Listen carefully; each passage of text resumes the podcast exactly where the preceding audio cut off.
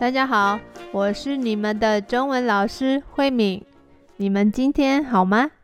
今天想跟你们聊一聊我最近发生的事情。最近呢，我的朋友要来我家过夜，我很开心。呃，因为我家有一个客房，所以他们可以来住我家的客房。这个是新竹的家才有的，因为在台北的家真的很小，所以有客房是一件很奢侈的事情。在台北，我们跟家人一起住，所以房间空间都很小。可是因为现在我们住在新竹。房子也比较大，可是住的人比较少，所以呢，有一个多的空间，就是我们的客房，可以给客人过夜。我们都很开心，因为每次有客人要来，我们都会特别准备，我们就会先打扫啊，整理房间啊，因为这个客房平常就是当做储藏室，就是放杂物的地方。平常不常用的东西都放在那个房间里面，所以客人要来的时候，我们需要先整理一下这个房间，让客人比较方便使用。每次当我开始打扫房间的时候，我的先生就会特别开心，因为平常我真的比较懒惰，跟他比起来，我是比较懒惰的，没有那么常打扫。当然，我也很爱干净，只是我们打扫的频率不太一样。他可能要一个星期打扫一次，我可能是两个星期才会想打扫一次。那所以我的朋友来的时候，他特别开心，因为是我的朋友，所以我一定要自己负责打扫。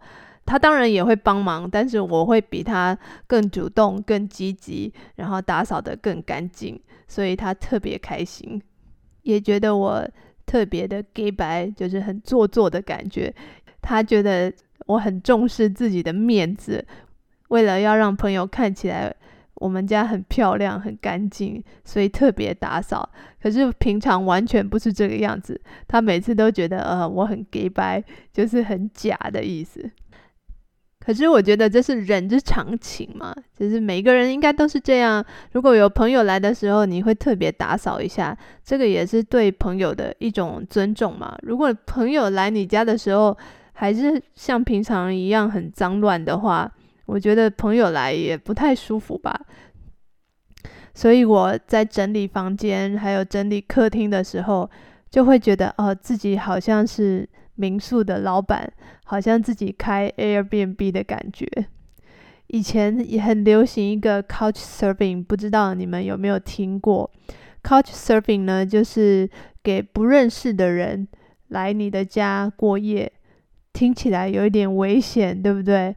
其实我也没有参加过这样的活动，但是呢，我有呃去了解一下这个是什么样的活动。Couch surfing 呢，就是沙发冲浪，就是去很多人的家里的沙发过夜的意思。可是呢，它是一个免费的，呃，这个提供房间的主人呢，他是不收钱的，那住的人也是不需要付钱的，这是两边都不需要付钱的一个方式。我觉得对于年轻人，如果他们没有很多钱，可是他们想去旅行的时候，是一个很省钱的方式。可是呢，当然天下没有白吃的午餐啊！如果你去别人家里免费住的话，你一定要提供一些表达你的谢意的方式。比方说，有的人会去送一些他们自己国家很特别的东西。我就听到有一个台湾人，他去住 Couch Surfing 的时候，他就会自己。准备筷子，因为外国人不太常用筷子，他就会带着筷子去送给他的呃沙发冲浪 couch surfing 的主人。我觉得这个很好。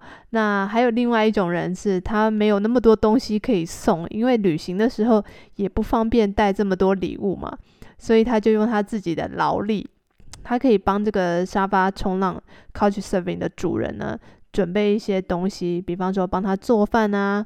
或者是帮他打扫啊，或者是帮他呃刷油漆呀什么的，帮他做一些比较劳力的工作。我觉得做饭是很棒的交流的方式，因为你做菜就可以让对方知道哦，你们国家呃饮食的文化。我觉得这个是一般人很少有这样的机会。那所以呢，去之前参加 Couch Surfing 之前，最好要想一想自己可以提供给别人什么样的体验，或是准备什么样的礼物送给那个主人。我觉得这样子是比较有礼貌的。那我的朋友每次来住我家，也会。带给我一些礼物，我也会觉得很开心。当然，他们来对我来说已经是最大的礼物。其实我也没有期待他们一定要送我什么。我觉得可以跟他们很开心的住一个晚上，或是两个晚上，我觉得对我来说都是很棒的经验。如果你是沙发冲浪的主人的话，你可以在网络上面登记，然后呢写上你可以提供的东西，比方说你可以提供一个房间。还是你不能提供房间，你可能可以提供一个沙发，这个客人可能要睡在你们家的沙发，那就真的是 couch surfing 了，就是到每一个人的家的沙发去睡觉。这应该是一个蛮有趣的体验。虽然我自己没有做过这样的事情，但是我在网络上面听到别人的分享，觉得好像没有想象中那么危险。可是朋友来我家住，这个是已经认识的人，当然就比较安全。我也是很欢迎他们来我家住，因为我觉得这个是真的很好玩的事情。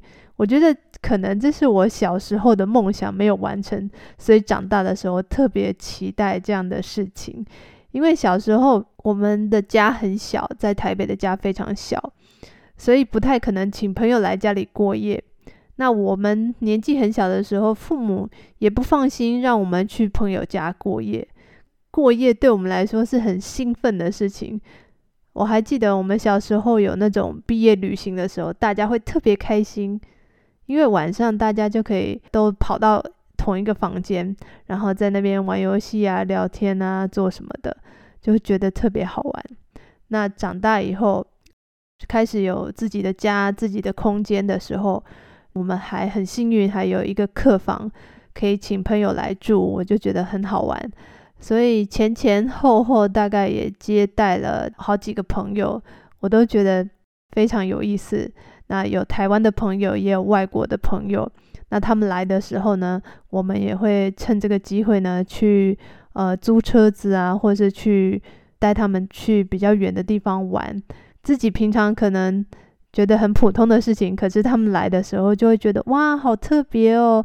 啊，你们家用的东西，你们吃的东西，你们去哪里买东西，对他们来说都是一个很特别的经验。